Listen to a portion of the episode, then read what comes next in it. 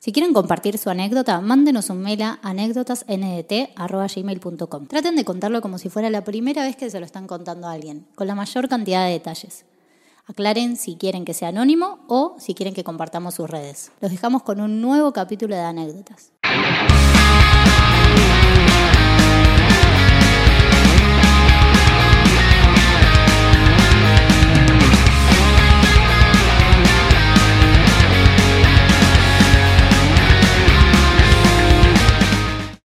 Arranca la anécdota. ¿Cómo andan? Muy bien, ¿y vos? ¿Cómo Nico? estuvo esa semana? Excelente. ¿Cómo Bien. andan? Buena semana. buena semana. Estoy muy manija con esta anécdota, aunque no sé nada. Cristian, ¿algo para adelantarnos o no? Intensísima. Muy buena anécdota. Quiero leer, Cristian. Excelentemente redactada. Ah, sí. Sí.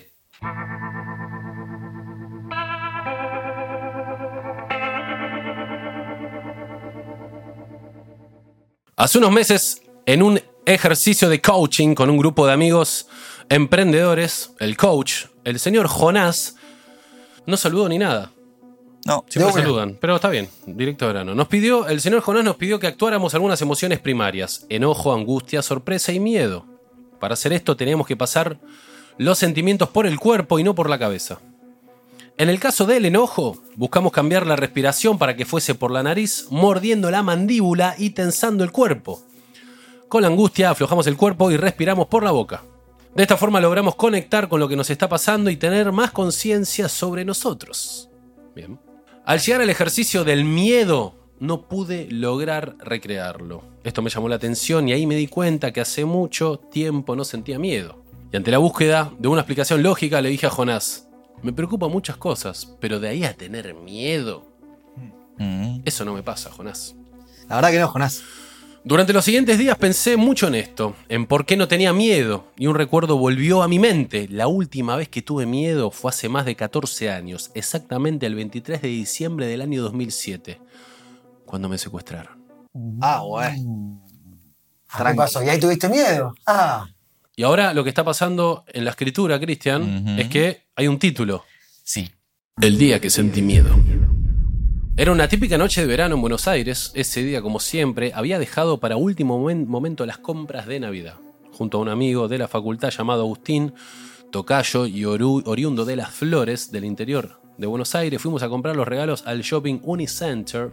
Estuvimos toda la tarde ahí y a la hora de la cena nos encontramos con mi novia de ese entonces, Marian, su hermana y su mamá en el patio de comidas. Cenamos algo todos juntos, charlamos un rato y con Agus decidimos emprender la vuelta para volver temprano cada uno a su casa. Me acuerdo como si fuese ayer a Lili, mi ex suegra, diciéndome, Agus, ¿por qué no se quedan un ratito con nosotras y se van después? Cabeza dura como siempre, estaba muy cansado y decidimos irnos. Lo que no sabía era que mi vida hubiese cambiado radicalmente si me quedaba, aunque sea por cinco minutos más. Mi amigo Agus vivía con sus abuelos temporalmente en Buenos Aires, en el barrio de Flores. Lo llevé a su casa en una esquina muy transitada con constante movimiento de gente. Detuve el auto para sacar los regalos del baúl y darle un fuerte abrazo a mi amigo ya que no nos íbamos a ver por varios días, porque él iba a pasar las fiestas con su familia. En ese mismo momento, un auto Volkswagen Gazelle de color bordeaux se detuvo detrás y bajaron tres personas. Hicimos caso omiso a la situación ya que pensábamos que se trataba de los vecinos de la casa de al lado. En cuestión de segundos, estas tres personas se abalanzaron sobre nosotros y nos apuntaron en la cabeza con una pistola calibre 22. Dos de ellos obligaron a mi amigo a entrar a la casa y el otro me hizo subirme a mi auto mientras se sentaba en el asiento del acompañante. A esta persona lo nombraremos secuestrador número uno. Fue todo tan rápido que mi mente estaba desvariando y no terminaba de asimilar ni entender lo que estaba pasando. Solo sé que esta persona tenía casi mi misma edad, unos 18 años, y me estaba apuntando con un arma. Me pidió la billetera y como solo tenía 5 pesos decidió dejarla intacta y devolverla balbuceando alguna risa por la escasez de la situación. Qué tierno el chorro. 18 pesos, ¿no? Deja. Anda a comprarte unos chicles. Esto me dio a pedirle que me dejara de apuntar con el arma en la cabeza. Necesitaba dejar de sentir esa sensación en la que él tenía el poder de terminarlo todo con un solo movimiento de su dedo. Mentí. Le dije que sufría de una arritmia cardíaca en el ventrículo izquierdo superior del corazón. Creo que tener un papá cardiólogo, cardiólogo hizo que me aprendiera esas cosas raras y que si seguía apuntándome podría ocasionar que me diera algo y que eso iba a complicarlo todo. De alguna manera decidió creerme, bajó el arma, pasados unos minutos de silencio me dijo, entremos a la casa. Poco sabía lo que estaba sucediendo con el secuestrador número 2 y el número 3, el cual llamaremos Berenjena. Es medio perro de la calle, como Mr. Pink, Mr. White. Mr. Berenjena. Mientras estábamos afuera, el secuestrador número 2 y Berenjena se habían encargado de despertar, si es que podemos decirlo así, a los abuelos de Agustín. Su abuela se había podido levantar de la cama, pese al shock, pero su abuelo se había quedado paralizado por la situación. Todo para pedirles que les dieran los objetos de valor que tenían. Cuando entré, me hicieron sentarme en el sillón del living junto a Agustín mientras que ellos se encargaban de agarrar todo lo que podían. Además se ocuparon de sacarle las llaves y los celulares, removiendo la batería, lo cual imposibilitaba rastrear su ubicación. Mientras esperábamos sentados, apareció Berenjena. Quiero que sepan que hasta el día de hoy puedo cerrar los ojos y verlo claramente. Una berenjena. Emoji. El emoji. La berenjena gigante ahí con un chumbo. ¿Lo pones el emoji, Cristi? Claro que sí. Él es la imagen viva de lo que representa para mí el terror. Él en ese momento debería tener unos 30 años, era alto, flaco, de tez trigueña y con facciones faciales muy marcadas, desde sus pómulos hasta su boca torcida. Berenjena me generaba pánico. Se notaba que estaba pasado de alcohol y drogas. No podía articular sus palabras, lo cual lo hacía una bomba de tiempo que podía explotar en cualquier momento. Era la irracionalidad personificada, lo incontrolable y el azar. Cuando me vio, lo primero que hizo fue apuntarme a la cabeza con la pistola y arrancarme de forma violenta una cadenita de oro que me había regalado mi mamá de un viaje a Colombia. ¿Cómo le explicaba? Que lo parió. A la par de esto, el secuestrador número uno, el que había estado en el auto conmigo, le decía que no fuera violento porque yo tenía problemas en el corazón. Era medio policía bueno, policía malo, pero con los chorros. Secuestrador malo, secuestrador bueno. Secuestrador bueno, secuestrador. Pasaron minutos que se sintieron como horas hasta que Berenjena dijo las peores palabras que pude haber escuchado. Pibe, levántate. Vos vení con nosotros. No fueron tan graves igual. Podría, me- se me ocurren un par más Sí, graves. peor es matalo Sí, sí. o violalo. Sí, sí. Comelo también. Se ve que suponía eso. Violalo y comelo. Abrí la panza, comer las tripas. ¿Qué? ¿Qué? Te. Perdón, Franco. Mientras bajábamos por la escalera hacia la puerta de calle, se aseguraron de llevarse todas las llaves y dejar encerrados a mi amigo y a sus pobres abuelitos. Estos últimos segundos, antes de que cerraran la puerta, no me voy a olvidar jamás la cara de mi amigo Agus y su abuela mirando impotentes cómo me llevaban y creo que del otro lado ellos no se van a olvidar jamás de mi cara de pánico. Me imagino como la última miradita al John. Secuestrador número uno y secuestrador número dos se subieron al auto, mientras que Berenjena se subió al Gazelle Bordeaux. Me dijeron, arrancá y hacé lo que te digamos y todo va a estar bien. Manejar en esas condiciones se sintió eterno. Cada vez que nos parábamos en un semáforo y giraba en una esquina, miraba a cualquier persona de la calle queriendo tener poderes telepáticos y buscando pedir ayuda con mi mente. Claro. Claro. Y todo, Sí. Me lo crucé al pibe de la esquina, estaba con unos amigos, no se me ponía demasiadas caras. Me hicieron agarrar la avenida Beiró y me indicaron cómo tenía que ponerme detrás de un colectivo para que a la hora de pasar el control policial que supervisaba el cruce de capital hacia provincia de Buenos Aires no pudieran vernos. Manejé, manejé y manejé. Hasta que llegamos a un lugar que no entendía muy bien, donde me encontré con dos oficiales de gendarmería que sostenían escopetas y que parecían la decoración al frente de una entrada. Y ahí estábamos. Bienvenidos al barrio Ejército de los Andes, mejor conocido como Fuerte Apache.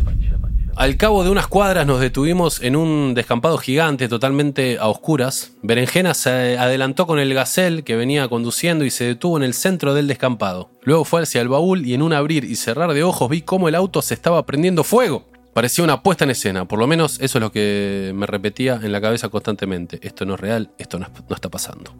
Berenjena se acercó hacia mí tratando de balbucear palabras que no se entendían por lo intoxicado que estaba y dándome pequeños golpes con el arma en la cabeza mientras se reía. Si alguna vez pensé estar cerca de morirme, estoy seguro de que fue ahí. Como las películas, empezaron a aparecer flashes de mi vida. Estaba ahí en un descampado con un auto prendido fuego, en una noche a oscuras, totalmente solo, sin poder despedirme de nadie y con alguien que estaba en un estado deplorable y que en su dedo tenía el poder de terminar con todo. Y así lo hizo. Berenjena jaló el gatillo del arma en mi cabeza. Escuché el clic. Mientras cuento esto, me recorre un escalofrío y se me caen unas lágrimas. Ahí termina todo. Era el momento. Pero no. El sádico se reía. Solo lo hacía para asustarme porque tenía el seguro puesto. La Berenjena. concha de tu madre. Me Sos gracioso. la cabeza. No me sale otra cosa que decir que era un enfermo y sádico de mierda. Está bien, maestro. Me obligaron a subir a mi auto, solo que esta vez Berenjena manejaba. Secuestrador número 2 iba de acompañante y yo iba atrás con secuestrador número 1. Manejaba totalmente sacado de quicio, acelerando, saltando las cunetas. El chasis tiraba chispas cada vez que golpeaba el pavimento. Al cabo de un rato llegó un nuevo pedido de berenjena. Vamos para tu casa, dame la dirección. No sé qué me pasó por la cabeza, pero estaba decidido a seguir mintiendo. Creo que después de que me gatillaron con el arma, todo pasó a tener otra perspectiva. Y aparte, ya lo había hecho con lo del corazón, así que no vi razones para no seguir. Le dije que mi casa quedaba lejos, que vivía en San Fernando, de donde era mi novia en ese momento. Insistió en ir, pero le dije que tenía más para perder que para ganar, porque sería más de media hora de viaje por una autopista llena de controles y cámaras. Tras algunas puteadas e intercambios entre ellos, decidieron desistir de la idea. Lo último que quería era pensar en mi mamá viviendo toda esta situación. No tenía por qué exponerla y a esta altura me importaba poco y nada lo que me pasara. Claro, ella estaba Sí. Después del gatillazo ese. eh, Mientras seguíamos en el auto pasó algo totalmente inesperado. Sonó mi celular. Sí, sonó mi celular. Se habían olvidado de quitármelo. Me dijeron que atendiera y que pusiera el altavoz. Del otro lado estaba mi mamá, con una voz totalmente quebrada y me dijo, Hola Aus, ¿estás bien? Ellos me dijeron que le respondiera que estaba bien y que se quedara tranquila de que yo iba para mi casa. Acto seguido, agarraron mi celular, le sacaron la batería y una vez más Berenjena insistió en ir a mi casa. Mi respuesta fue la misma. Flores, lado B. Mientras todo esto sucedía conmigo, en la casa de los abuelos de Aus la secuencia era otra. Él, muy inteligente como siempre, cuando lo habían obligado a entrar a su casa, un reflejo lo hizo tomar sus llaves y tirarlas rápido al suelo para que patinaran bajo el sillón. Y así fue como, cuando ellos se fueron, Aus buscó sus llaves, salió y corrió hacia la avenida acompañado por su abuela. Buscó un teléfono público y llamó a la casa de mi mamá. Ella lo atendió y el diálogo que me contaron fue más o menos así. Hola Nora, quería preguntarte si Agus había llegado a casa. Pero Agus estaba con vos, ¿no era así? Sí, Nora, lo que pasa es que... Y acá es donde interrumpió su abuela gritando. Agus, decile a Nora la verdad. Ahora, dijo la nona. Entonces Agus le contó a mi mamá lo que había pasado. Sin entrar en muchos detalles, despertaron a mi papá para ponerlo al tanto y decidieron llamar a la policía. Así intervino la brigada antisecuestro de la Policía Federal. Un capo Agus, boludo. Mal. Caseros. Mientras tanto yo estaba en Fuerte Apache. Habíamos entrado a uno de los monoblocks y me habían encerrado en una habitación de un departamento. Al cabo de un rato escuché la voz de una mujer que dijo, saquen el pibe de acá. Lo están buscando. Salimos de ahí y todo volvió a empezar. De nuevo en el auto, otra vez berenjena manejando, sin saber mucho qué hacer conmigo. Empezaron a dar vueltas por el barrio de Caseros. Algo totalmente inesperado sucedió. Una familia con dos nenas chicas estaba abriendo la reja del garage para entrar a su casa. Berenjena detuvo el auto para agarrarlos por sorpresa en ese momento y entrar. Al cabo de unos minutos me encontré que habían encerrado a la mujer y a las nenas en una habitación mientras que a mí me hicieron sentarme con el marido en el living. Rarísimo ahí como... Sí, Buenas. Charla de ascensor. Sí, sí, sí, ¿Hace sí. mucho te secuestraron? Che, apretan fuerte los pibes. ¿Tengo una pizza o algo? Eufóricos, ellos revolían la casa buscando cosas de valor, como era Navidad, delante del arbolito. Boludo, qué garrón que te entren. Estás con tus hijas, boludo. Navidad, encima. Concha de tu madre. Delante del arbolito había un aire acondicionado nuevo y en caja. Decidieron cargar todo lo que podían en la camioneta de la familia, incluyendo el aire. Berenjena volvió y me dijo que me quedara tranquilo y que no hiciera estupideces. Que iban a dejar eso y que ya volvía. Mientras seguía jugando, como de costumbre, a darme golpecitos en la cabeza con el calibre 22. Qué sádico, hijo de puta. Agarramos las llaves y nos dejaron encerrados. Cuando se fueron, empecé a escupir todas las palabras que podía, tratando de explicarle al señor de esa casa todo lo que me había pasado. Me generaba desesperación que él no supiera muy bien quién era yo y qué hacía sentado en su living. Luego de intercambiar unas palabras me dijo que creía tener las llaves de la puerta del patio de su casa. Salimos y me encontré con esas medianeras altas y tradicionales, las que tienen cemento mezclado con fragmentos de botella de vidrio y que hacen más difícil saltar sin lastimarse. Me ayudó, salté y caí sobre el pasillo de un PH. Caminé unos pasos y comencé a golpear la ventana de una casa. Un vecino gritó sin entender nada Una vez más, empecé a escupir palabras pidiéndole que me prestara un teléfono mientras el otro señor secuestrado gritaba desde su casa pidiéndole que nos ayudara, validando mi historia. Me dieron un clásico teléfono inalámbrico blanco. Al rato llegó mi papá acompañado de la brigada antisecuestro. En ese momento, tratando de asimilar la situación, todo se me mezcló en la cabeza entre las luces y las preguntas que me hacían. Yo estaba efervescente, lleno de adrenalina, diciendo que me acordaba de todo, de cómo eran ellos y de la ubicación exacta del departamento del monobloc, entre otras cosas. Seguido de esto, y pese a que estaba totalmente agotado física y emocionalmente, la burocracia hizo que tuviese que declarar en varias comisarías. Siempre lo mismo. El día después. Muchas cosas pasaron luego esa mañana, como reencontrarme con mis papás, abrazarme fuerte con Agus y con mi novia Marian, que había estado toda la noche en vigilia con su familia. Sucedió también que luego de unas horas la policía llamó para que los acompañáramos a ingresar a Fuerte Apache para buscar el departamento, a lo que mis viejos se negaron. Yo seguía aterrado.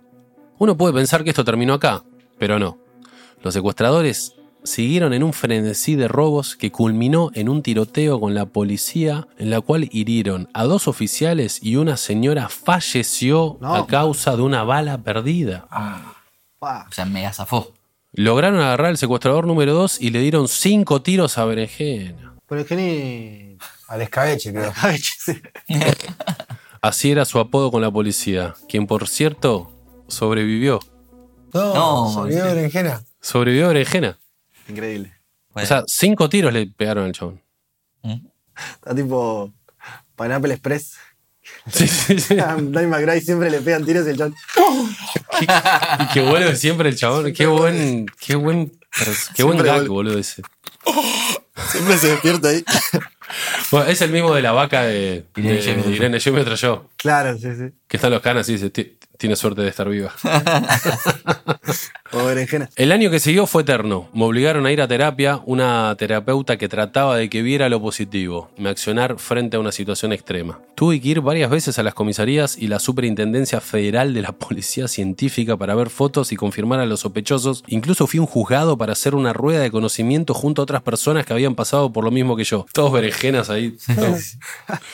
Es muy difícil describir lo que se siente al ver a aquellos que te hicieron daño a través de un vidrio, ahora sin poder lastimarte, por lo menos físicamente. Hoy. Mi vida a los 20 años cambió de forma radical. Dejé de ser un adolescente, las preocupaciones y problemas de un chico de mi edad pasaron a ser estupideces. Ya nada era tan importante o tan grave como pensaba. Me hice adulto del día a. me hice adulto de la noche a la mañana. Y mi memoria, hasta el día de hoy, optó por borrar muchos recuerdos. Dicen que esto es normal y que es un mecanismo de preservación ante un shock traumático. Hoy, 14 años después, sigo recuperando recuerdos muy de a poco. Se suman también las secuelas que me quedaron con respecto a la seguridad. Todavía miro para todos lados cuando camino o me bajo de un auto y no puedo evitar paralizarme cuando un extraño se me acerca en la calle. Siento que después del miedo perdés cosas. En el momento en el que te invade, te impulsa o te paraliza. Pero por las secuelas que te deja, hace que miras la vida con un filtro donde solo ves los extremos. Te arrebata la posibilidad de ver los grises, es muy difícil salir de ahí. A quienes se quedaron hasta acá, gracias, los invito a pensar cuándo fue la última vez que sintieron miedo y si los paralizó. Abrácenlo, incorpórenlo, piensen cómo pueden usarlo para transformarse y poner en perspectiva qué es lo que realmente importa en sus vidas. Saludos. Le, le vino joya entonces. ¿Cómo? Sí, es un life changer. Todo gracias a Berenjena. che, mu- eh, me encantó. Me mata que arrancó el- con el profesor de teatro. Como que- No, un coach. De coaching. El coach coach. con Ah, arrancaba Con- ya, con- claro. Sí, Quedó no, no, quedó re, lejos. No, no volvieron más a ellos. No, no, no, es que ahí le preguntaron, che, miedo. Claro, ahí se, Claro. ahí se Fue acordó. como. Todo un paréntesis. Y el chabón en la clase ahí Sí, sí, tú- volvió todo eso. Zarpado. Sí, muy buena. Eh, ¿Cuándo fue la última vez que sentiste miedo? Según pregunta acá Agustín. Y yo con el nacimiento de mi hijo. ¿Tuviste miedo? Sí, Antes. Ah, antes. Pero no, pánico, así terror. No, no, no me paralicé, sino era como más. No, no, para- para- paralizado. Yo en el avión. En el avión, sí. Los dos. Sí, Literal. estábamos los dos. Miedo a la muerte. sí. Turbulencia severa. Pero con, ahí la diferencia con Conrado que yo el miedo es más psicológico y estoy tipo, bueno, no voy a ver a mi familia, ta, ta. Y él, como, ¿cuál, ¿qué es lo que te genera? Como que te paralizás, ¿no? Yo estaba completamente paralizado, mirando un punto fijo, esperando que se termine. Pero tenías como la mente en blanco, onda Mirá, que frene, que frene, que frene. No es que estabas tipo mi no mamá. pienso en nadie. No, no. Claro. Claro, yo era tipo. eh, un caparazón de Conrado. no, pero. Yo estaba así. En poquita, pensé. Pero, pero como que cada uno reacciona de forma distinta, eso me llama la atención. No, no- no es que, que creo que es. Claro, no hay un patrón. Sí, eh, creo que esa fue la última vez, sí. Y Sí, tuvimos o sea- dos, dos o tres. Así Dos o tres, pero una, una fue heavy. La última. La, ¿Dónde eh, era? Cuando estaba, la que el, el- el piloto era tu, Mm. tu tío, ¿qué era? Tu, No, no, no. cuñado. no. Me- el hermano de mi cuñado, sí. ese. Como que fuiste a recaliente a ver. ¿Por qué se mueve tanto? ¿qué hace esto? eh? No, no, no recaliente, sino que como quería saber qué nivel de turbulencia era este. Digo, che, Y te dijo, turbulencia severa fue. esto es severo, me dijo. Ah, listo. O sea, el Miguel me dice, es imposible que se caiga, así que tranca. Pero Eso lo tiene que decir en el cosito. es que lo que te dije. Gente, ¿no? Avisá. a ver, capitán, esto no se cae. Esto no se cae. Esto no se cae con Estaba nada. acá mirando la peli. ¿Vos, Cristian, cuándo fue la última vez que sentiste miedo? No, así en situación que tengo que resolver en la calle, no me acuerdo, no me pasó. O sea, tuve mucho miedo eh, ahora cuando tuve parálisis de sueño, hace poquito, pero eh, no en la calle. O sea, me da miedo cuál puede ser. Pero esa es más inconsciente. Como que en el momento estás paralizado del miedo, pero porque estás Sí, medio como- soñando. Claro, como que me han robado y todo eso, pero nunca entro en el miedo. Como que me lo. me- ¿Te pasó alguna vez con parálisis del sueño que te diste cuenta que estabas soñando Sí. y jugás? No, la última vez que. A mí me, pasa, me ha pasado de jugar. jugás. como- Pero no, pero eso no es para Ah, no, vos tenés que- saber, sí, saber sí. que estás No. soñando y, y jugar. No, no, jugar con el miedo. Ah, de la parálisis. Sí. Bueno, la, la última vez que Es, me re- pasó. es heavy, pero es como. ¡Ah! Pero ya sabes que es un sueño. Ya, Claro. yo ya sé que es parálisis. Y como, pero es, es raro porque no es que estás Todo en algo. sádico. Es como que sentís. No sé bien qué es. Como que pero te- tenés Es que a mí me ha pasado eso. un par de veces nomás. La última vez que tuve, estuve teniendo parálisis de sueño como veces seguida, eh, me di cuenta que era una parálisis de sueño porque en, el sue- en la parálisis como que soñaba que me despertaba y avanzaba un poco, pero volvía a la cama todo el tiempo. Entonces como que entré en un loop que me dio mucho miedo y, ya cuando me di cuenta que, o sea, empecé a ver una sombra, como que sabía que era un sueño nada más, le hice tipo, así, viste, y me reí. Mm. Y ahí fue cuando se ¿Lo, lo boludeaste? Sí, sí, y se, y se enojó. Andá, andá y me nomás. empezó a hacer doler el cuerpo. Mirá. Wow. La del dedito en el culo. El dedito no quería hacer tan. Lo contó en metáforas. Muy Sí, bueno. Eh, me- ¿Vos, vos, Juan Piti? ¿O ¿Te acordás de algo o no? Miedo todos los días tengo miedo. ¿Miedo de qué, qué es lo que más miedo te da? ¿Paralizante? No, paralizante no. Algo así que me haya pasado ¿Y durante el día ¿qué, a qué le tenés miedo? a fin de mes. Ah, o sea, miedo económico, Sí. de financiero. Sí, sí, sí. financiero. Pero te genera que te, que te, te paraliza, como que estás tipo, no, no llego a fin de mes y, y te, y te- te paralizás o como... Sí, hace años. Terapia era esto de golpe. no, no, pero te, te, te, te- te paraliza y no puedes hacer nada Sí, sí. o como que decís, bueno, vamos a hacer algo para... Y depende cómo, qué día. Depende qué día. Claro. De- Mirá. Depende, depende qué día te, te agarre. Bueno, eh, estamos en condiciones de terminar esta Un gran saludo anécdota. a Jonás. Un saludo al maestro este. Agustín. ¿se No, no, Un saludo a Jonás. saludo. Era coach. anónima, pero dijo, lo terminó diciendo cuando dijo tocayo. Verdad. Ah, es verdad. Ah, Pisó el palito. Pisa el palito. Piso el palito. Pero bueno, te mandamos un saludo. Gracias por compartirnos esta hermosa anécdota. La verdad, un lujo leerla. Un lujo escucharla. Eh, gracias, Juanpito, por compartir tu miedo diario. Espero que se que mejore la situación económica. gracias, Nikits. Eh, gracias, Cristín, por elegir esta hermosa anécdota, por tus anteojos tan hermosos. Gracias por editarnos. Y Gracias gracias, a ti. Conrado, por iluminarnos e- y filmarnos. Gracias, Laney, por el gran sonido. Y vamos a terminar aquí.